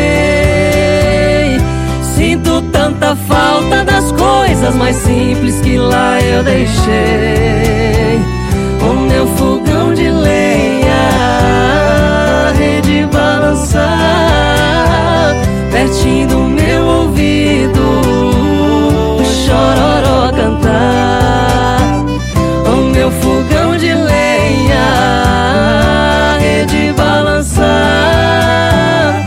Pertinho do meu ouvido, o chororó cantar. E se Deus quiser e escutar a minha oração, é já que vou voltar pro sertão. É lá que eu amo e quero viver. E se Deus quiser e escutar a minha oração, é já que vou voltar pro sertão. Lá quero morrer.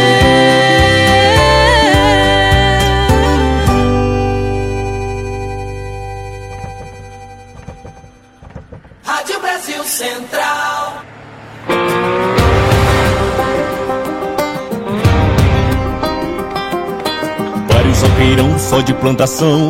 No meu rancho tá longe de eu passar fome. Cavalo e boi de raça e aqui as minhas vacas até atende pelo nome.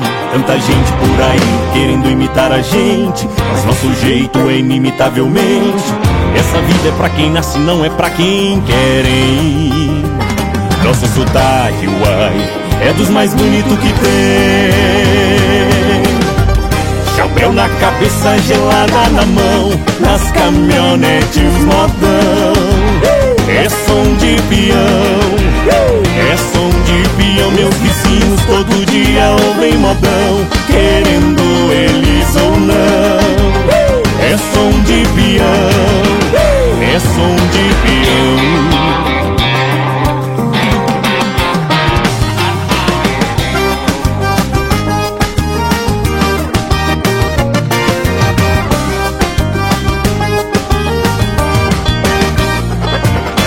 Vários alqueirão só de plantação. No meu rancho tá longe de eu passar fome. Cavalo e boi de raça e aqui as minhas vacas Até atende pelo nome.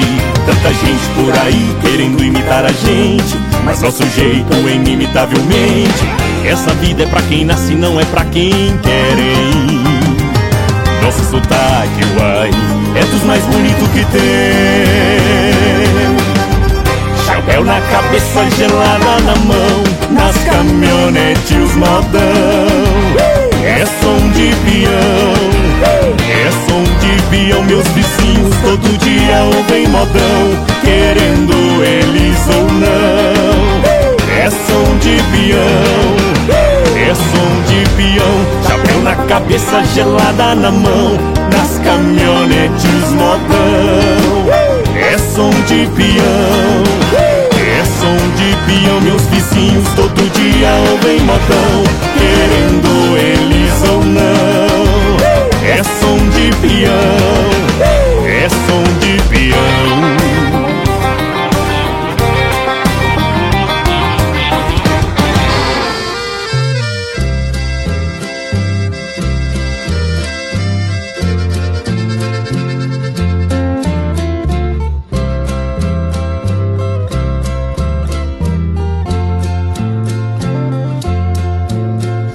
Cansado de tanto esperar a felicidade.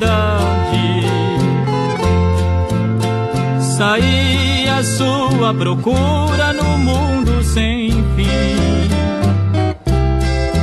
Tão depressa então me deparei com a realidade. Vi que ela existe para todos, menos para mim.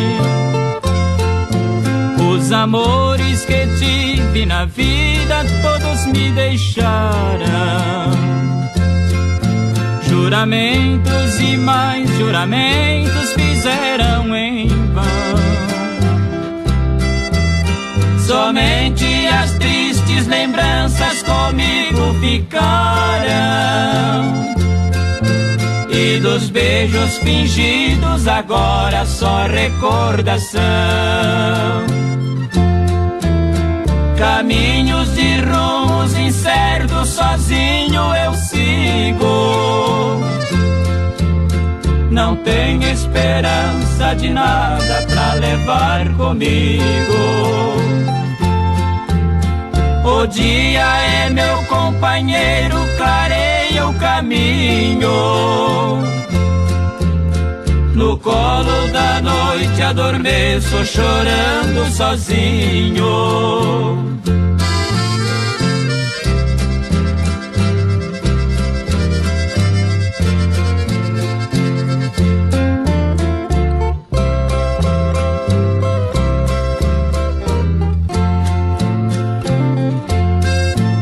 Os amores que tive na vida todos me deixaram. Juramentos e mais juramentos fizeram em vão. Somente as tristes lembranças comigo ficaram. E dos beijos fingidos agora só recordação. Caminhos de rumos incertos, sozinho eu sigo. Não tenho esperança de nada pra levar comigo. O dia é meu companheiro, clareia o caminho. No colo da noite adormeço chorando sozinho.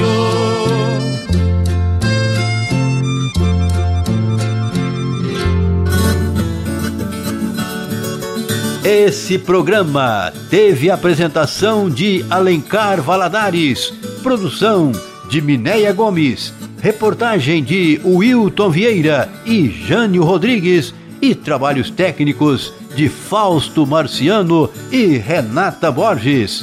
Aquele abraço a todos os trabalhadores e trabalhadoras rurais. Tenham todo uma boa semana.